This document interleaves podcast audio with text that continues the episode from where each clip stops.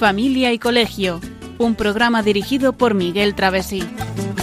Cuando se miran sus ojos, cuando se escucha su voz, es más linda la mañana, nos alumbra más el sol, cuando nos brindan su risa, cuando nos dan su candor, brota un manantial de agua fresquita en el corazón.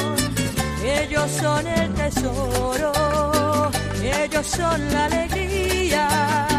Es por ellos que la vida se vuelve más dulce, se vive mejor. Son los hijos la bendición, el milagro de nuestro amor. Nos enseña. Muy buenas tardes, queridos oyentes de Radio María. Bienvenidos a este nuevo programa de Familia y Colegio que hoy vamos a dedicar hoy, Viernes Santo, a la religión en la familia y el colegio y a cómo vivir bien la Semana Santa en este tiempo en el que nos encontramos.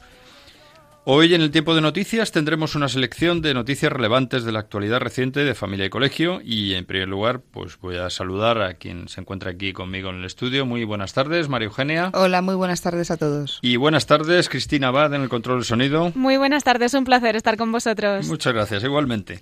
Bueno, pues muy bien. Mm, como hemos dicho, pues vamos a, a, tratar hoy el tema de a dedicar el programa a la religión en la familia y en el colegio, un día con, tan especial como hoy, ¿verdad? En esta Semana Santa.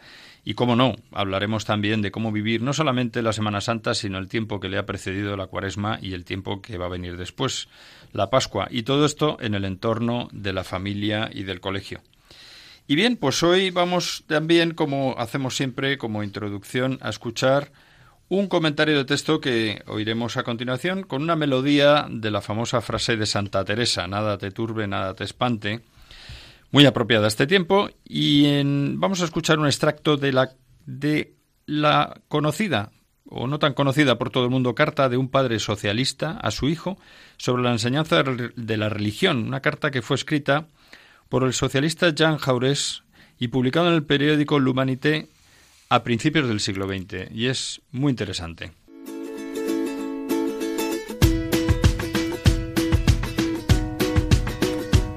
Comentario de texto.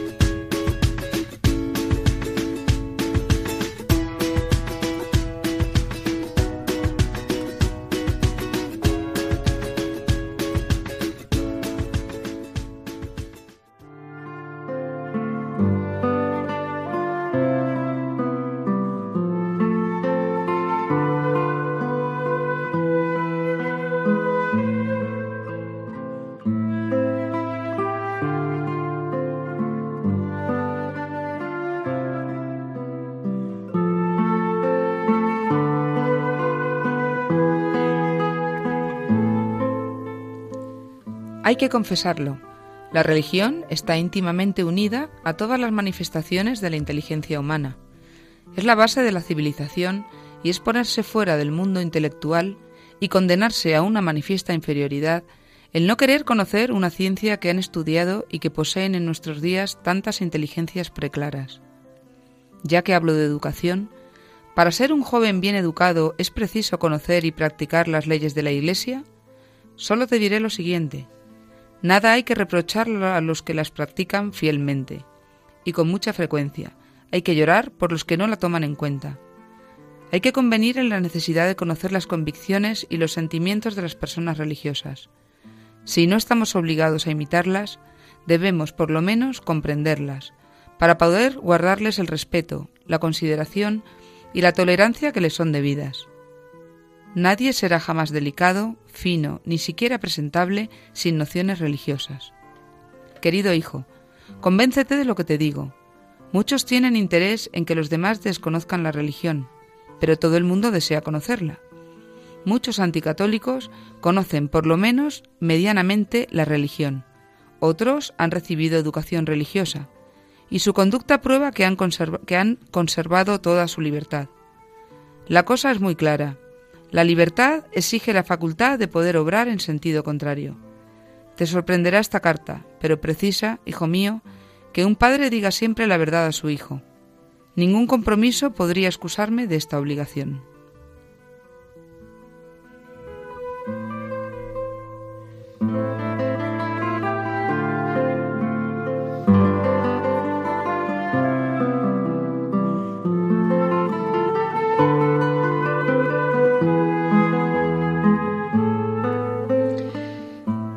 Pues muchas gracias, Marijonia. Yo creo que es un, un, fragmento muy interesante, ¿no? Y además yo recomiendo a nuestros oyentes que lean esa carta. Es muy fácil de encontrar en Internet. Carta de un padre, de un padre socialista a su hijo sobre la religión. Y, bueno, pues en él se dice muchas cosas interesantes, ¿no?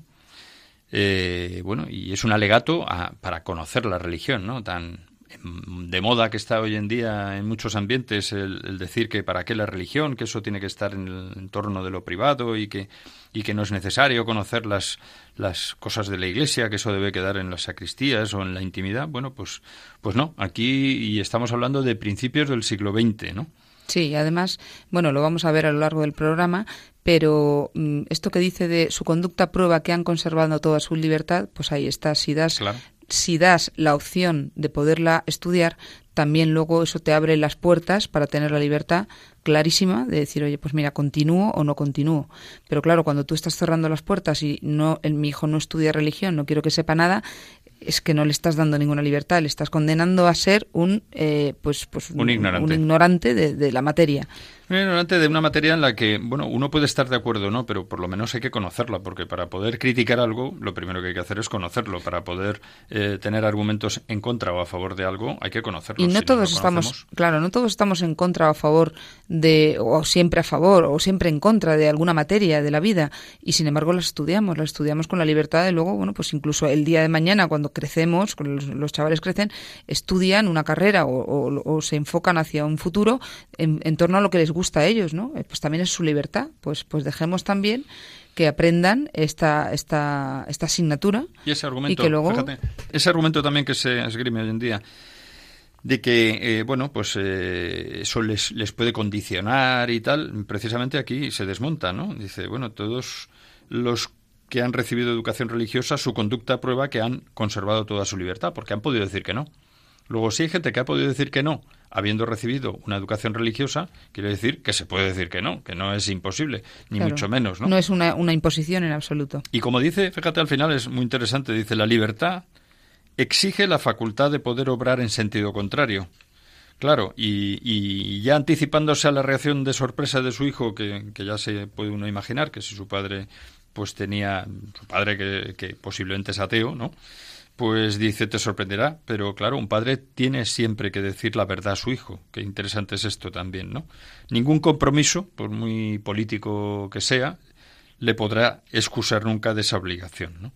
Porque uno tiene que al final obrar el bien, que es la conclusión final del, de la carta, ¿no? Bueno, pues yo creo que es una introducción muy interesante para, para precisamente hablar del tema que vamos a hablar en primer término, ¿no? Que es la religión en la familia y en el colegio. Yo como introducción querría hacer unas pequeñas preguntas, lanzar unas preguntas cortitas al aire, ¿no? Nuestros hijos y alumnos saben qué es la responsabilidad, perdón, saben qué es eh, la enseñanza, para qué nos sirve la enseñanza de la religión católica. Eh, la escuela, en el colegio, ¿cómo tenemos que actuar? ¿Tiene que estar esto en la enseñanza de la religión? ¿Es conveniente que se haga en el colegio? ¿Qué significa aprender religión? Y bueno, ¿la clase de religión es igual a la cultura religiosa? Estamos, eh, bueno, dentro del horario escolar, fuera de él. Y bueno, estamos en una fecha tan señalada como es el Viernes Santo, en el que queremos explicar, pues, para qué sirve la enseñanza de la religión católica en el colegio y cuál es su estatus más adecuado, además del lugar que debe ocupar en una familia cristiana. Y ya por último, pues hablaremos de cómo podemos vivir bien estos tiempos fuertes de preparación ya pasada, ¿no? De la Cuaresma, la Semana Santa y la Pascua, que al fin y al cabo es un todo, ¿no? Dentro de la, del, del tiempo de, de, esta época que estamos viviendo, ¿no? Y cómo podemos encarar este periodo vacacional en el que estamos inmersos en este momento. Bueno, pues eso, sin más, la enseñanza de religión católica, ¿para qué? ¿Para qué? ¿Para qué? Pues, pues vamos a decir en primer lugar que la religiosidad en sí es una dimensión sustancial de la persona, es algo que, que, va mm, con, con, esta ley natural ¿no? con la que nacemos, es algo que lo llevamos dentro, lo queramos o no. Otra cosa es que luego la desarrollemos o no la desarrollemos, ¿no? Eh, si no conocemos a Dios y no sabemos nada de Él y no nos hablan de Él, siempre, de igual manera, tenemos una, una pregunta ¿no? hacia el más allá, tenemos una, una intuición y una, un por, una pregunta, ¿no? De, oye, ¿esto qué es? ¿Qué pasa con la vida? O sea, trasciende, ¿no? Todo nuestro pensamiento trasciende más allá de lo puramente humano. Entonces dices, ¿para qué la enseñanza de la religión? Pues para poder entender mucho, mucho de los hechos sociales y de los hechos culturales capitales de la humanidad, de lo que ha pasado desde que conocemos el origen del mundo y de lo que ocurrirá más adelante, ¿no? Es, sin el hecho religioso no se pueden explicar muchísimas de las cosas que han ocurrido, cosas muy fuertes, muy gordas. No estamos hablando de tonterías, ¿no? Y por supuesto, por supuesto, para poder entender luego mucho del arte, mucho de la literatura, de la historia, de la Declaración Universal de los Derechos Humanos, de la ciencia, de las matemáticas. Tenemos una influencia total. incluso de las matemáticas, perdona, de las matemáticas, eh, ahora que, bueno, pues hace un poco tiempo, unos días, ¿no? Ha fallecido Stephen Hawking y todo el mundo, pues hay mucha gente que comenta, ¿no? Y era ateo y, y descubrió una serie de cosas en los agujeros negros y tal. Bueno, es una teoría. Lo que él descubrió fue un conjunto de teorías que, por supuesto, tienen una importancia grande, pero eso no quita ni un ápice el, el tema de la creencia en Dios, ¿no? Sí, es compatible totalmente. Es compatible, claro, pero para eso tenemos que conocer lo que opina la, la, religión, el sentido religioso precisamente del origen del mundo. No dejarnos llevar de, de, lo que se dice, se comenta, lo que han dicho en la tele, en la radio, en la, en la prensa. Bueno, pues eh, tenemos que estar ahí, ¿no? Es que eh, ocurre que cuando oímos eh, noticias, pues depende de quién las diga, pues pueden venir de, de, un color o de otro. Vamos a, yo creo, ser un poco más, más pillos y decir, bueno, yo quiero saber de este tema, pues voy a las fuentes, a las fuentes donde, donde me lo van a explicar, independientemente de los partidos políticos o de las personas que quieran convencer de una teoría o de otra. Claro, Entonces, y que tienen intereses muchas veces en los temas que nos quieren comentar, ¿no? Efectivamente. Tienen intereses. Entonces, ¿para qué la enseñanza de la religión? Pues para abrirnos un campo impresionante dentro del mundo de la cultura y dentro del mundo de lo espiritual, porque nos guste o no el ser humano es, es materia y es espíritu. Entonces, esa parte espiritual la llevamos dentro, si es que es que es inevitable. Y todos, todos la llevamos. da igual que nos creamos ateos, que no, eh, la, la, seguimos teniendo. Ni podemos ni debemos olvidarla, ¿no? Bueno, y ya pasando a otra cuestión, ¿en la escuela o en la parroquia? Es decir, ¿dónde nos quedamos, no? ¿Cuál es, yo creo, lo fundamental? ¿Cuál es el objetivo de la escuela? Vamos a ver, es que eh, la escuela y la parroquia son dos ámbitos diferentes que trabajan el mismo tema de manera distinta. Bajo distinto ángulo. Bajo distinto ángulo, eh, es que luego siempre tienen un punto, por supuesto, en común, que es el mismo Dios. O sea, hay una cosa muy clara, ¿no? Pero mm, aparte de todas las consideraciones sensibles de lo que es la religión en cuanto a, que, bueno, pues que reces, que, que, pienses en Dios, que, medites, que, que, lleves una vida piadosa, aparte de todo ese tipo de consideraciones sensibles, sensoriales, etcétera, eh, es un complemento para la cultura total. O mejor, es, es, la base de la cultura, de, de, mucha parte de nuestra cultura, porque, porque el ser humano, eh, desde que nace, se va preguntando cosas y necesita dar respuesta. y, unido, y unido a, estas preguntas de existenciales, que son totalmente de, sentido de la vida, unido a estas preguntas, eh, hay unos hechos históricos en nuestra vida en, en, nuestra cultura, en nuestra humanidad, en la humanidad, una serie de hechos culturales y de, que han sido así, vamos, que no están, que, que están contrastados y que son verdad, que han marcado la historia la han marcado y, y, de hecho vivimos con esas marcas. Por ejemplo, yo cuando a mis alumnos les estoy contando que el tema de, de ¿cuántos años tiene Jesús? Pues Jesús tendría 2018 años. ¡Hala! Es en, en, ese año estamos. Digo, claro, es que la historia hay un antes y un después. Oye, pues Jesús, me decían unos pequeñajos, pues entonces Jesús, caray con Jesús, qué importante es. Pues antes y después. O sea, que cuando él nació, digo, claro, antes de Jesucristo y después de Jesucristo. O sea, es que este, hasta en ese mismo punto tenemos un, un, marcado totalmente la, la historia. Y de ahí, para empezar, de ahí para empezar. Claro. Entonces, en el colegio y en la escuela estamos hablando de una, de una parte cultural.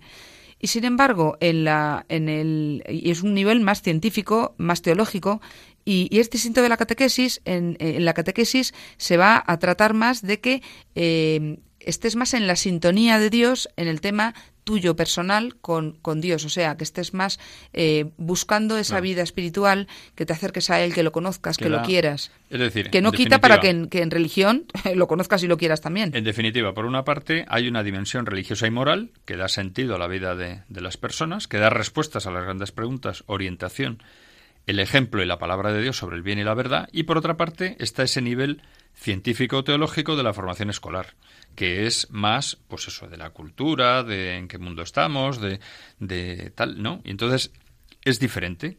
Efectivamente, de hecho, cuando los padres llevan a los niños a catequesis, los llevan para que eh, reciban un sacramento, es algo muy espiritual para ellos, para que les sirva en su vida interior, para que se acerquen a Dios y, en definitiva, para la vida eterna, ¿no? Es, digamos que es la continuación de la vida eterna.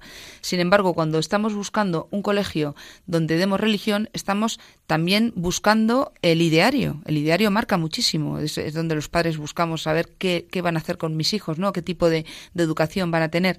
Y ahí van a, le vamos a dar una serie de conocimientos que van a ser muy muy coherentes con lo que se hace en la catequesis, pero no van a llegar a ser eh, pues de, de, tipo espiritual propiamente dichos. Yo no sé si se está entendiendo. Yo creo que sí. Hay una parte común, porque estamos hablando de lo mismo, sin embargo, de una manera se está inclinando hacia un tema que es lo personal, lo que realmente la familia quiere para su hijo, y, y, tema moral, y en el colegio se está buscando la parte cultural que de alguna manera también está acercando. Pero además, María yo creo que es importante destacar que se trata de una opción libre. ¿Por qué? Porque atañe a la conciencia del individuo y que además es un derecho de los padres el que sus hijos reciban la formación religiosa y moral que ellos deseen.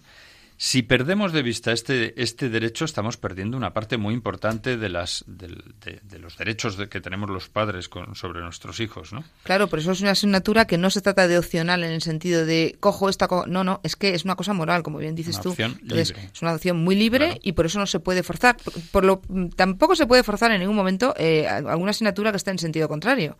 Por eso hay que tener mucho cuidado con este tema de la moral. Y por aclarar un poquito, la catequesis pretende ser una iniciación en la fe y en la vida cristiana de los que van a recibirla, ¿no? de los niños, jóvenes y mayores, que también hay personas mayores que la reciben, en las que se les invita a prepararse para recibir los sacramentos de la Iglesia. Luego evalúa su fe. O sea, no tiene nada que ver con la escuela, que la escuela no solo se tiene que centrar en el saber, también en el ser de la persona, en el desarrollo de sus capacidades, pero también la sensibilidad ante los demás. Y en esto se insiste mucho hoy en día, en los valores, en el espíritu que eleva las aspiraciones del hombre, en esa voluntad que permite construir un mundo mejor, la búsqueda de sentido, de la verdad, la relación con Dios. Vemos que también esto tiene que ver con lo que se pretende hoy en día de los, los niños en el colegio. Con lógica, ¿no? Tiene que haber unos valores y esos valores también se tienen que enseñar es que, en el colegio. Es que en el colegio, aunque no se rece, en la clase de religión, ni siquiera, por supuesto, en la clase de matemáticas o de cualquier otra asignatura, siempre hay una orientación, hay una implicación moral por parte del profesorado.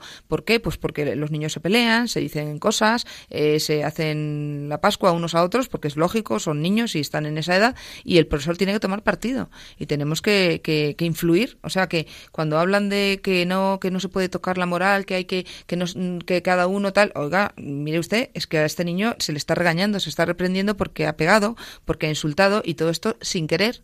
Moralizar es una manera de moralizar y es una manera de hacerles ver dónde está también la verdad y el buen camino. Bueno, pues yo creo que ha quedado bastante claro y vamos a, escuchar ahora una música que nos va a permitir pensar sobre el tema, una música apropiada al tiempo en el que estamos, música de la película La Pasión de Cristo, cuyos sonidos pues nos evocan precisamente esas tierras donde vivió el Señor y donde ocurrió su pasión.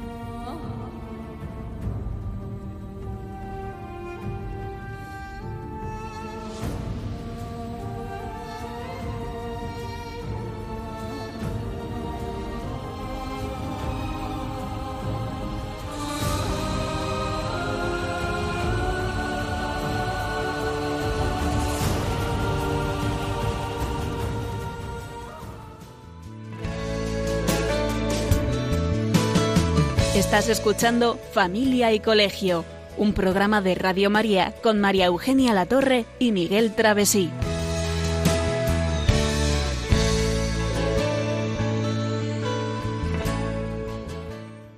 Noticias de Familia y Colegio.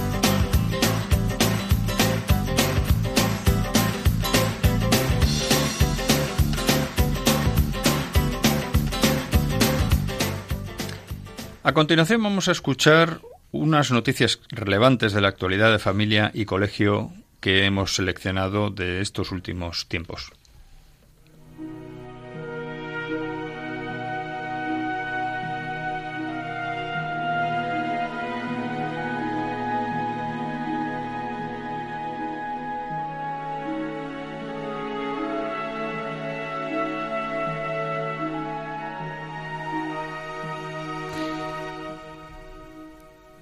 El pasado sábado 10 de marzo se celebró en Madrid el noveno Congreso de Educadores Católicos, con el lema La educación y los derechos humanos, organizado por la Fundación Educantio Servanta. El objetivo fundamental en esta ocasión es examinar la situación de los derechos humanos en la educación, cuando se cumplen 70 años de su Declaración Universal en 1948. Este Congreso vuelve a poner sobre la mesa cuestiones nucleares para el futuro de nuestros hijos, con la intención de iluminar el debate cultural de nuestra época desde una perspectiva cristiana. Se han planteado cuestiones como si están respetando hoy en el área educativa los derechos y libertades fundamentales proclamados hace siete décadas, si está en riesgo en la actualidad el derecho de los padres a educar a sus hijos según sus convicciones, el papel del educador en esta formación o cómo educar en el respeto a todos, pudiendo exponer libremente las ideas de cada uno.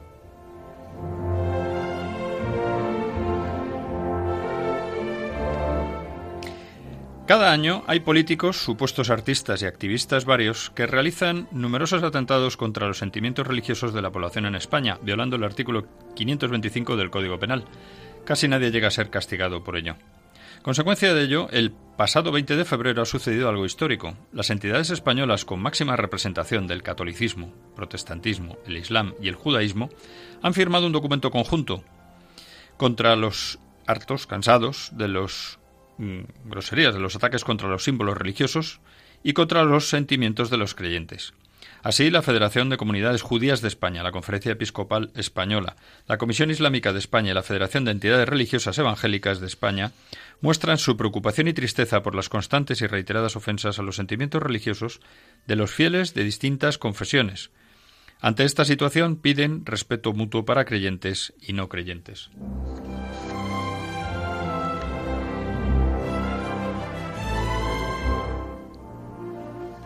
El PSOE ha abandonado la mesa de negociación del Pacto de Estado, asegura, porque el PP no se comprometía a aumentar la financiación de la enseñanza hasta el 5% del PIB. Actualmente está en el 4,1%. Con su marcha, la mesa continúa sus trabajos de negociación, pero no puede lograr nada significativo a la hora de votar acuerdos. Cualquier propuesta que emerja necesita tres quintas partes del Congreso y el respaldo de tres partidos sin la participación del PSOE implicaría el voto a favor de tres fuerzas que difícilmente se votarán en un mismo sentido. El presidente del Foro de la Familia sugiere a los políticos que si no son capaces de aparcar sus diferencias, se echen a un lado y dejen en la comunidad educativa, centros, maestros, profesores y padres alcanzar ese gran acuerdo.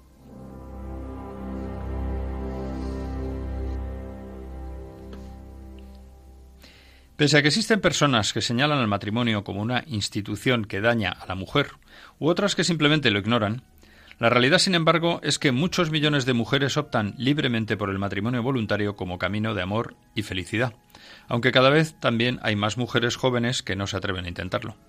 Sin embargo, como recuerda Thomas Pascoe de la Coalition for Marriage, el matrimonio es bueno para las mujeres como también para los hombres, y así cita algunos ejemplos que quedan claros para los investigadores sociales. El matrimonio, con sus cansancios, es una fuente de beneficio a medio y largo plazo. La cohabitación no funciona igual de bien y conlleva muchos peligros. El matrimonio es bueno para la salud de las mujeres. Las casadas tienden a vivir más tener menos ataques al corazón, menos riesgos de depresión y mayores ratios de supervivencia al cáncer o a las operaciones graves.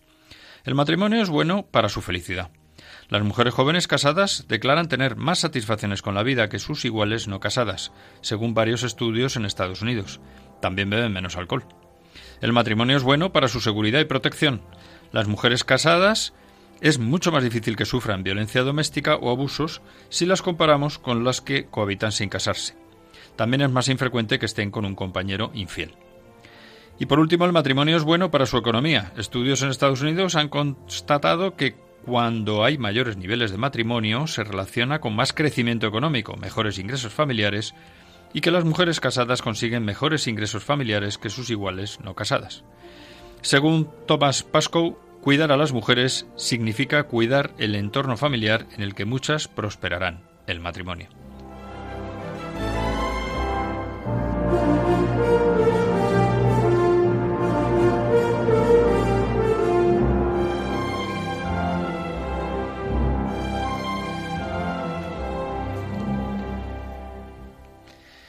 Bueno, pues como estábamos hablando, hemos oído unas noticias que precisamente tienen que ver pues con la familia, con el colegio, con de todo tipo, ¿verdad? Estamos con la ley de, bueno, la ley, esa mesa en la que se están reuniendo pues para negociar un pacto de Estado sobre la educación, que vemos que no cuenta con el consenso de todos los partidos políticos, y en fin, eh, la unión de, de las comunidades religiosas de todo tipo en España, pues para para pedir que ya se cesen los ataques que reciben las distintas eh, confesiones religiosas. Y bueno, pues ese interesante noveno Congreso de Educadores Católicos con el lema de la educación en los derechos humanos, ¿no? Y ya por último ese refuerzo de la de, bueno la idea del matrimonio, ¿no? Que tan hoy en día eh, se, se, ve atacada también desde distintos medios, distintos puntos de vista, ¿no? Sí. Y bien, retomamos lo que estábamos hablando de qué significa ya centrándonos, hablando de la religión en la familia, en el colegio. Podemos decir, ¿qué significa aprender religión? Una de las preguntas que nos hacíamos al principio, ¿no? Pues vamos a ver, aprender religión, aparte de, de toda la, la, envergadura cultural que supone, que es mucha, porque la religión invade toda nuestra, nuestra sociedad, toda nuestra humanidad, toda la historia de la humanidad, pues también es orientar la vida hacia el bien y la virtud, porque al final la religión realmente la ha inventado Dios, Jesucristo. Jesucristo estuvo aquí, y nos dio unas pautas de comportamiento y al final es lo que tenemos para, para la felicidad, para alcanzar la verdadera felicidad. Y entonces, bueno, pues es eso, orientarnos hacia el bien, hacia la virtud, y afecta a toda la personalidad ayuda a la formación de buenos ciudadanos. Tanto que nos preocupa hoy en día la, la, la, educación para la ciudadanía, buenos ciudadanos. Yo digo siempre que seremos buenos ciudadanos en la medida en que seamos buenas personas. Pero buenas personas no porque tengamos muchos amigos y lo pasemos muy bien con, tomando copas con ellos. Buenas personas porque tengamos un corazón y una cabeza en sintonía con Dios, bien formados y con una línea de, de, de vida hacia el bien. Entonces, muchos de los problemas que tenemos hoy en día desaparecerían. Por eso es importante estudiar religión, porque nos va a ayudar de verdad a ser buena gente. Como se dice ahora, ¿no? vulgarmente, buena gente. Preparando esto, además, eh, ha surgido hace unos días este debate en torno a este desgraciado hecho, ¿no? De este niño y, bueno, de estos niños que, que, en fin, que están sufriendo violencia, ¿no? Que se habla mucho de la violencia de género, pero la violencia que sufren los niños, las criaturas más indefensas, ¿no? Empezando por el aborto y continuando, pues, con con asesinatos, secuestros, todo tipo de barbaridades. Bueno, pues nos lleva a la conclusión, y yo he oído debates, en medios de comunicación, se hablaba de, de que si el ser humano, que si no es bueno, que si es bueno, que si deja de serlo. Bueno, es que ser bueno no es tan sencillo, ¿no? Requiere tiempo, profundidad, y hay que dar razones, principios y ejemplo. Por eso es tan importante que en todos los cursos de los colegios se hable, debe estar presente, ¿no? El ir tendiendo hacia la bondad, ¿no? Por supuesto, teniendo en cuenta que la primera mm, catequesis que hay que dar, y, y, ya no catequesis, mm, lección de moral, de vida, de humanidad, de, de, de, corazón, está en la familia. Realmente el colegio es, es, pues es una continuación de lo que los padres claro. quieren para sus hijos. Pero mientras no tengamos en la familia eso que dices tú, ese, ese tiempo, ¿no? De esas razones, esos principios, esas, esas, esos ejemplos, pues eh, poco vamos a hacer en el colegio. Tenemos que estar en sintonía padres y colegio. El programa es precisamente familia-colegio porque uh -huh. es donde tiene que haber una verdadera unidad. Pero eh, cuando están ocurriendo esta serie de hechos tan, tan importantes, tan serios, tan graves, eh, tenemos que ver más allá y darnos cuenta por qué el hombre puede llegar a hacer estas burradas. Pues el hombre cuanto más se aleja de Dios, más animalizado está porque todo lo que aleje de Dios aleja de lo que es de verdad sensible, lo que es humano, lo que es digno de, dignidad, lo que es dignidad, vamos, digno de no, es dignidad pura. Entonces, cuando te estás alejando de Dios y estás viviendo en la más pura materia, entonces pierdes el norte y ya da igual, da igual todo. Además, lo hemos comprobado todos. En un momento dado, las personas que más podamos querer, tal, hemos tenido un bajón y hemos hemos podido caer en lo que sea. ¿Por qué? Pues porque, porque somos humanos y necesitamos esa gracia constante, ¿no? El, estar recibiendo esa ayuda. Que ahora que estamos hoy, en este Viernes Santo, estamos celebrando la, pasión del Señor, ¿no? Y en el día en el que el Señor es crucificado, ¿no? Precisamente. Eh, Puro ejemplo. Claro, y porque, mm, en fin, nos da ejemplo de, de vida de, de hasta dónde puede llegar el ser humano y, y bueno, siendo el Hijo de Dios, habiéndole visto hacer milagros, habiéndole visto pues, ser todo bondad, ¿no? Y sin embargo, pues eh, muere eh, asesinado, digamos, vamos, ajusticiado por los romanos en, la cruz. Bueno, pues al final, eh, bueno, pues el hombre tiene que luchar por, por, por, alcanzar el bien, ¿no? Tenemos un pecado original, los que somos cristianos así lo creemos, que, bueno, pues que no, no favorece esa situación y por eso tenemos que ir siempre tendiendo hacia el bien. Y por otra parte, el aprender religión pues responde a la necesidad del deseo de lo infinito, de la búsqueda de la verdad con mayúscula, de la verdad universal y única, porque lo material lo intelectual no responde a las necesidades más profundas. Y eso, esto no es que lo digamos nosotros, esto es un hecho, ¿no? Un hecho constatado y, y avalado por, por, por, científicos y por gente que lo ha vivido. Todo el mundo busca, busca la verdad. Lo que pasa que, que sin saberlo, la buscamos todos. Unos lo saben, otros no lo saben. Eh, aunque haya gente que, que, viva al margen totalmente de Dios, de, del pensar de la verdad, siempre se crean su verdad, se crean su campo, su pequeñito campo. Y sin saberlo es porque busca lo que busca, busca a Dios. Lo que pasa que está eh, merodeando por donde no debe, está, está en, en unas fuentes que le están confundiendo. Pero volviendo al argumento fundamental es que la religión no debe reducirse a la intimidad y al templo. Si se hace, pues al final llevará consigo un deterioro moral y social. Y lo que decíamos antes también, ayuda... Estamos viéndolo, ¿eh? Estamos viéndolo. En cierto aspecto lo estamos viendo Sí, sí, bueno, eh, se, ve, ¿no? se palpa. Pero además eh, la religión ayuda a conocer, a comprender, a valorar la cultura religiosa del entorno, eso lo hemos comentado antes, ¿no? Y permite interpretarla, apreciarla y recrearla. Porque si ahora vemos una catedral y no sabemos que eso se ha hecho mirando a Dios, pues entonces nos perdemos, ¿no? Fíjate, me, hoy precisamente escuchaba en un comentario eh, pues algo que, aparece en un libro por ahí de arte, ¿no? Que dicen que una persona pues vio eh, como eh, otra persona estaba rematando uno de los pináculos de una catedral, ¿no? Con un detalle, con un primor y tal, y le dijo, hombre, pero ¿para qué entras en tanto detalle si desde abajo eso no se va a ver? Dice, no, es que a mí lo que me importa es que lo va a ver Dios. Claro, esa es la realidad, ¿no? Es decir, Dios está ahí. Entonces, no tenemos también que entender que cuando se ha hecho una catedral no se ha hecho por porque estuvieran como los egipcios con el látigo detrás los esclavos eh, para que hicieran las cosas, sino se ha puesto mucho mucho cariño, mucho énfasis ahí, ¿no? Y eso se ha hecho por algo, elevando la vida, la vista hacia arriba, ¿no? El otro día lo explicaba a los niños en clase de religión que Jesús eh, nos había dicho, bueno, ellos preguntaban que quién había inventado lo de ser buenos, porque mucha gente, mucha gente creía en Dios y mucha gente no creía en Dios, pero que al final, sin querer, todos llegábamos a la misma conclusión. Hay que ser bueno, hay que ser buenos hijos, hay que obedecer. ¿Y que quién lo había inventado? Y decía otro, lo ha inventado Jesucito, ¿quién lo va a inventar? ¿Quién es la persona más buena? Tiene gracia porque los niños saben muy bien dónde está, dónde está la verdad. Ellos lo ven, porque es una, es una, tienen una naturaleza tan clara, tan, tan sensible y tan, tan niña, tan, tan tan, sencilla. Tan sencilla, efectivamente, tan, humilde. y tan directa. claro, entonces eso nos pasa a todos, que todos realmente conocemos la verdad. Lo que pasa es que a veces la rechazamos.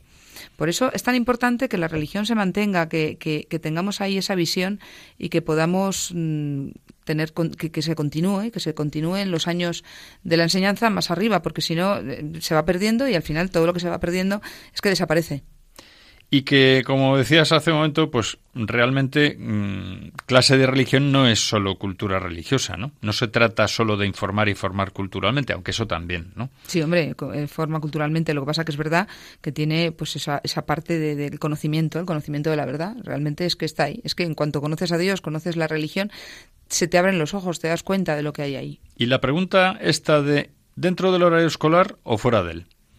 Claro, si lo dejamos fuera del horario escolar, pues sería quitarle importancia, es lo que estamos diciendo, ¿no? Si queremos que nuestros hijos tiendan hacia el bien, bueno, aparte ya de que es una opción libre y un derecho de los padres a educarse a sus hijos en la enseñanza de la religión que ellos quieran, pues hombre, eh, si estuviera fuera del horario escolar, pues no sería equiparable a una materia fundamental, con lo cual se le daría menos importancia de la que ya se le está dando hoy en día, ¿no? Y bueno, no garantizaría ese derecho de los padres, ¿no? A la enseñanza de la religión. Sí, no, no debe estar fuera del horario escolar. Además, es que, vamos a ver, en el colegio se supone que estamos con un crecimiento integral del ser humano y el ser humano tiene íntegramente materia y espíritu. Todo el mundo lo sabe, eso no hace falta creer o no creer en Dios. Tenemos una parte sensorial, una parte espiritual, una parte que tiende a lo, a lo, a lo, pues eso, lo que llevamos en la imaginación, en el sentimiento, en el corazón. Toda esa parte es la que se trabaja toda esa parte es la que se trabaja. Entonces, eh, si la sacamos fuera del horario escolar, es como, como que no lo vivimos, tenemos doble vida. Y se trata de tener una coherencia de vida, una unidad de vida. Por supuesto, respetable, el que no lo quiere no lo tiene, pero deja que el que lo quiere lo tenga. Efectivamente, pues yo creo que sin más es un momento bueno para hacer una pequeña pausa musical en el que vamos a escuchar una, una bonita canción religiosa en el que se habla de la piedad del Señor, ¿no? Muy apropiada para este tiempo de Semana Santa y a la vez, pues creo que una, una bella canción que vamos a escuchar, una bella eh, interpretación.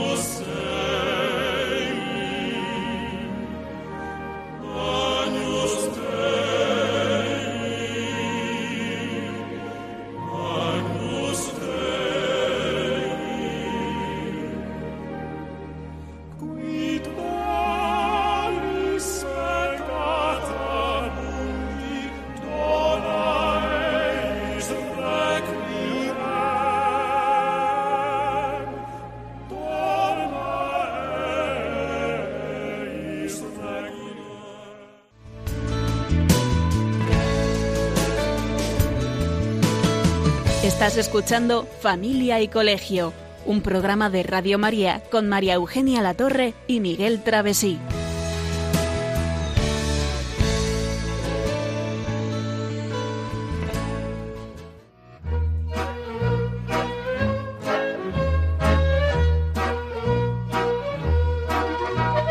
Puedes seguirnos en Facebook o en Twitter en arroba familia y colegio.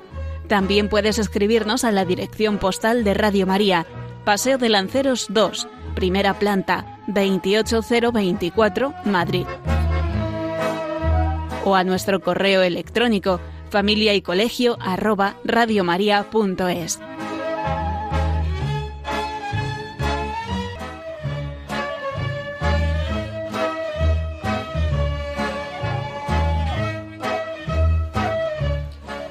Bueno, pues ya lo que nos queda para rematar esta parte de religión en la familia y el colegio es qué lugar ocupa la enseñanza de la religión en la familia.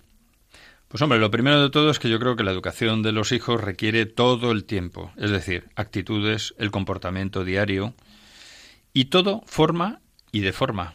Puede formar o puede deformar. Requiere todo el tiempo porque es eh, tiempo en el tiempo, o sea, es, es, es la norma de vida, la norma de vida que es educar poco a poco, cada día, en todos los terrenos. Nuestros hijos tienen las antenitas puestas permanentemente, sean pequeños o mayores, y lo están viendo todo. Y todo lo que hacemos, todas nuestras actitudes, están sometidas a su juicio. Educamos con la palabra y el ejemplo, y educamos desayunando, comiendo, cenando, mm, comprando. Educamos con, nuestro, con la presencia. Y es en el tiempo, o sea, no, no, no, hay, no hay parón, no se trata de que, oye, que estamos en vacaciones, ahora no educamos, es que esto no tiene descanso.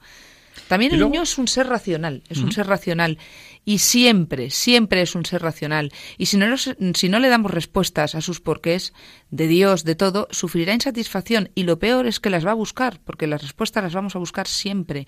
Y como no se las demos en casa, pues tenemos el riesgo de que se la den por ahí, no se sabe cómo, ni de qué manera, ni nada. Con lo cual, esto nos obliga a los padres a estar formándonos constantemente, a estar encima de las cosas que sabemos que nuestros hijos van a necesitar, porque lo bueno que tenemos los padres y, los educadores es que estamos por delante de ellos y tenemos mucha cultura, mucha, mucha, mucha cultura, quiero decir, muchos libros, mucha, mucha mm, información para saber en cada momento lo que el niño necesita. O sea que estamos por delante, pero necesitamos ponernos en marcha.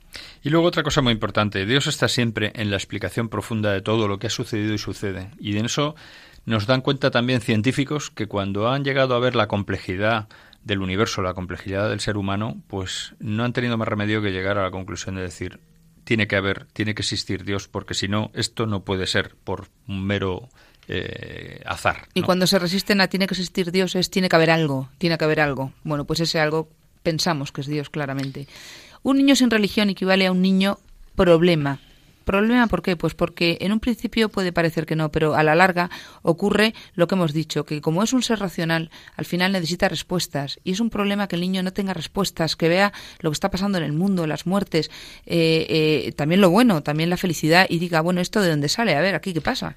Entre otras cosas, porque como decía Dostoyevsky y también Paul Sartre, el ateo, si Dios no existe, todo está permitido.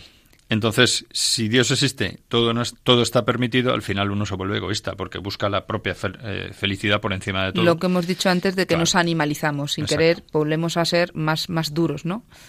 Y luego importante también, el no enseñar un razonamiento muy sencillito, el no enseñar religión ya es una opción, porque en la enseñanza de la religión no cabe neutralidad. O la enseñas o no la enseñas, si no la enseñas ya estás adoptando una decisión, ¿no? Le estás mm, restando la posibilidad al niño de conocer a Dios, ¿no? Sí, cuando hablamos tanto de libertad, vamos a darle primero la opción a conocer. Y una vez que conoce, puede estar en condiciones de decir, mira, pues ahora la conozco y como la conozco, la quiero seguir o no quiero seguir. Pero no podemos ah, imponer que no conozca algo que luego va a decir, bueno, ¿cómo, ¿qué voy a hablar de esto si no sé nada? Y sin atosigar, porque tampoco se trata de dar al niño lecciones profundas sin parar, o sea, mejor poco a poco, con tranquilidad y que cada uno, pues como los adultos también nos pasa, tenemos que ir asimilando las cosas, ¿no? Y además, si queremos que nuestros hijos tengan una sensibilidad hacia Dios, hacia lo, lo, lo, lo espiritual, pues vamos a ayudarles a rezar poquito a poco las oraciones diarias, vamos a intentar bendecir la mesa o rezar alguna vez el rosario en familia, vamos a ir juntos a misa y nos ponemos guapos además porque vamos a ver a Dios. Eso, eso los niños lo viven. Claro, eso, vamos a dar gracias por haber podido comulgar, por la comunión, por todas las cosas buenas que tenemos, que son muchas más que las malas. O sea, se trata de aprovechar las ocasiones y, y, también, pues a veces en películas, ¿no? Que vemos actitudes viendo una película, pues aprovechar y comentarlo, ¿no? Tenemos que, tomarnos muy en serio el concepto del bien moral, del bien y del mal para nuestros hijos, porque están viviendo en una sociedad donde hay mucho, hay mucho, mucho de todo. Entonces es más fácil ver el mal porque llama la atención que el bien. Y al final, sin querer, se acostumbran, se acostumbran y se hacen insensibles a ciertas cosas. Vamos a intentar darles esa sensibilidad y ese, ese cariño que Dios, a través de, de, todo lo que estudiamos en el colegio, de todo lo que les decimos, todo eso es un amor, amor con mayúsculas, que lo, que lo van a vivir de verdad y eso les va a dar mucha felicidad. Vamos, le va, van, van, a, van a estar en el camino, en el camino adecuado para encontrar la verdadera felicidad. Bueno, pues yo creo que ya mm, con el tiempo que nos queda vamos a, simplemente a comentar un poco pues qué significa la Cuaresma, la Semana Santa, la Pascua, ¿no? Y bueno, si somos cristianos y queremos eso para nuestros hijos, tenemos que ser coherentes tanto en la familia como en el colegio, ¿no? Entonces, lo primero de todo, mm, pues para vivir bien la Semana Santa en la que nos encontramos ahora mismo, pues lo primero que tenemos que hacer es dar un sentido cristiano a nuestra vida, porque todo empieza en el miércoles de ceniza, todo este tiempo que estamos viviendo ahora mismo, ¿no? Y hay que entender el sentido de estos tiempos, ¿no? Esto es tarea de los padres. Saber qué significa tarea de los miércoles padres, de ceniza, claro, Para que enseñen a sus hijos y aprendan qué pasa el miércoles de ceniza, qué es eso del ayuno y la abstinencia, por qué, qué sentido tiene. El porque, porqué de la cuaresma, en fin, aquí no lo vamos a decir porque para eso hay otros programas de Radio María que además ha hecho un esfuerzo grande con ejercicios espirituales a lo largo de esta semana y la semana pasada. Entonces, bueno, pues, ¿qué meditamos aquí, no? Hmm.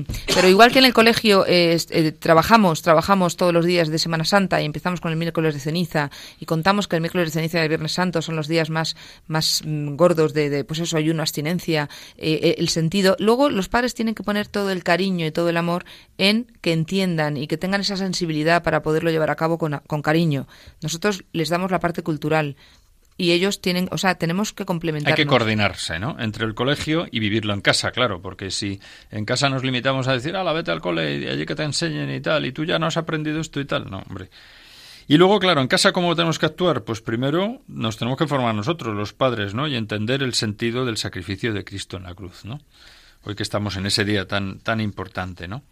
Y para eso, pues nos tenemos que esforzar por mejorar, por ser coherentes, con la oración, con los sacramentos, con actuar en consecuencia, ¿no? Y ojo, que fácil no es. Sin embargo, eh, con la repetición de hacer las cosas bien, de hacer la virtud, pues nos saldrá, saldrá y los niños lo verán. O sea, ellos van a ver el reflejo de todo lo, de nuestros actos, de todo, de todo lo que les decimos, lo van a ver de verdad en vida, lo van a ver. Además tenemos que hablar con ellos, hay que explicárselo, hay que dar razones y como dices hace un momento, pues hay que dar ejemplo de vida Podemos aprovechar a buscar actividades en esta Semana Santa pues para vivir nuestra fe, las procesiones, los oficios y comprometiéndonos también, porque si queremos, si estamos llevando a nuestros hijos a colegios católicos y, y nosotros queremos que ellos sean buenos católicos porque queremos lo mejor para ellos, pues también tenemos que comprometernos nosotros, ¿no? Y bueno, ¿cómo tenemos que vivir esa Semana Santa? Pues hombre, descansando indudablemente, pero tenemos que en sentido cristiano, ¿no? Eso es que tenemos el ambiente no es muy favorable en este sentido, ¿no? No, pero, pero es verdad que aunque haya mucha, haya que luchar contra el ambiente, hay mucha gente, gente muy buena y gente muy, muy bien preparada que, que, tira para, tira del carro y ahí nos podemos unir también. No se trata de que estemos solos en el desierto y ahí no haya nadie a nuestro alrededor. Tenemos mucha gente. Lo que tenemos que saber es acercarnos a ellos. Hay que saber acercarse a donde vamos a vivir bien la Semana Santa. Y luego respecto al colegio, pues ¿qué, qué podemos hacer? Pues por una parte lo que decimos en muchos programas no lo vamos a desarrollar aquí, pero tenemos que buscar colegios cristianos, que lo tengan así en el ideario y que lo vivan. Y que no es un ideal imposible, que el miércoles de ceniza, el, que haya ejercicios espirituales en el colegio, que haya charlas cuaresmales, que se prepare la cuaresma, y si no tenemos un colegio cristiano, porque no hemos tenido la suerte de, o no las, o simplemente que tenemos un colegio público que son estupendos también, pues tenemos también que estar en sintonía y hablar a lo mejor con la profesora de religión y comentarle, oye, pues cómo vamos a hacer esto. Yo tengo padres que vienen a contarme cosas, oye, mira, es que no, no, entiendo esto, o el niño no ha entendido, mira, yo le he explicado, ¿qué te parece? Ah, pues estupendo. O sea, quiero decir que, que todo tiene su, su aquel. Mientras siga existiendo la asignatura de religión, esperemos que dure siempre, ¿no? En los colegios, pues siempre habrá profesores de religión que nos pueden ayudar. Lo importante es la coherencia, que tengamos coherencia, padres, profesores, y los niños lo verán como algo natural. Y ya por último, pues volvemos a insistir en el tema de las vacaciones de Semana Santa. Son un tiempo de descanso y también de unión, ¿no? De unión de la familia alrededor de Cristo.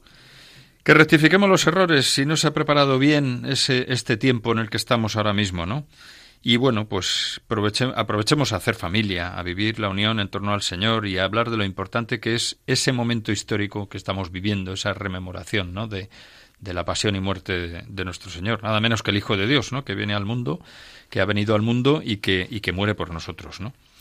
con naturalidad y con libertad, ¿no? Convenciendo con un ejemplo de vida, de piedad normal. No hay que hacer grandes estridencias ni nada, Ni, ni, andar de rodillas 800.000 mm, metros, vamos, que con naturalidad, ¿no?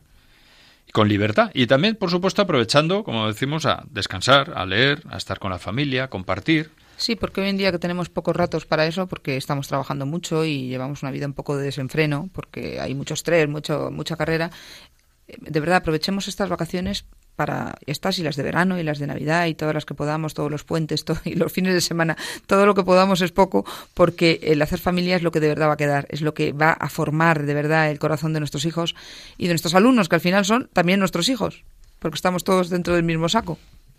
Bueno, pues como hacemos siempre, si te parece ya vamos a ir eh, concluyendo y escuchando de fondo una animada canción que, bueno, pues nos recuerda eso, que vamos a terminar el programa. Vamos a escuchar, eh, vamos a, revisar lo que hemos hablado fundamentalmente y es que la enseñanza de religión en el colegio es un derecho y algo que no hace ningún daño a nadie, todo lo contrario, ¿no? Lo hemos oído en la carta de un padre socialista a su hijo sobre la enseñanza de la religión, ¿no? Que está ahí de principios del siglo XX. Que la religión es fundamental para que nuestro hijo o nuestro alumno adquiera una formación plena e integral y le da libertad para elegir el bien. Y en esto la familia tiene mucho que decir.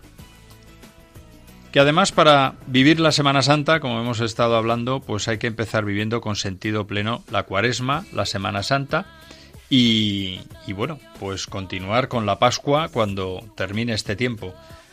Después también que en el colegio para vivir estos tiempos fuertes es necesario que sea de ideario cristiano y que sea coherente en todos sus ámbitos, si es posible, ¿no?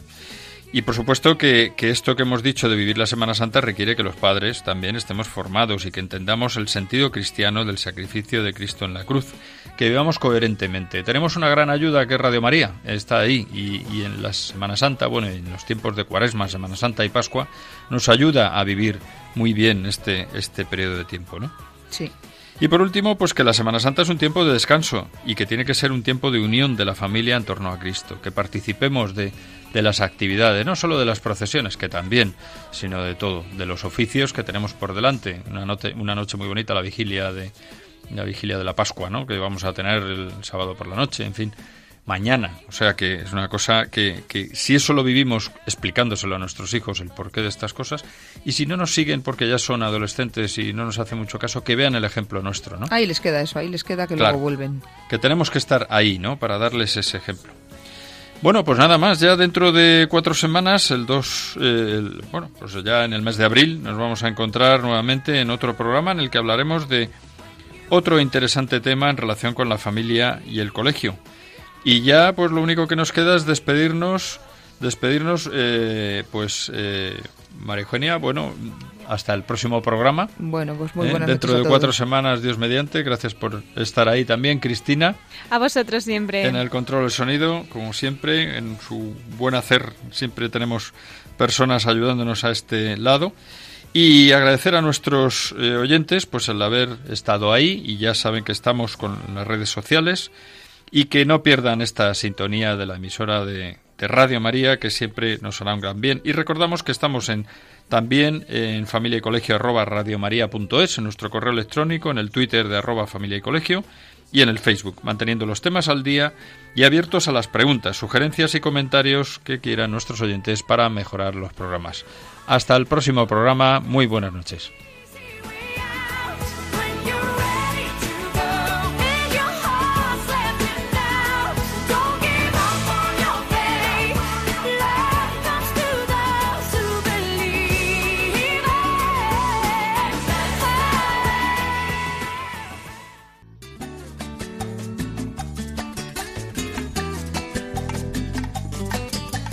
Familia y Colegio, un programa dirigido por Miguel Travesí.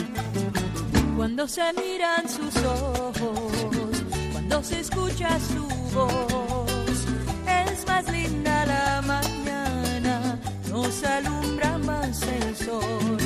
Cuando nos brindan su risa, cuando nos dan su candor, brota un manantial de agua fresquita en el corazón. Ellos son el tesoro, ellos son la alegría. Es por ellos que la vida se vuelve más dulce, se vive mejor. Son los hijos la bendición, el milagro de nuestro amor. Nos enseñan cómo amar, cómo abrir nuestro corazón. los hijos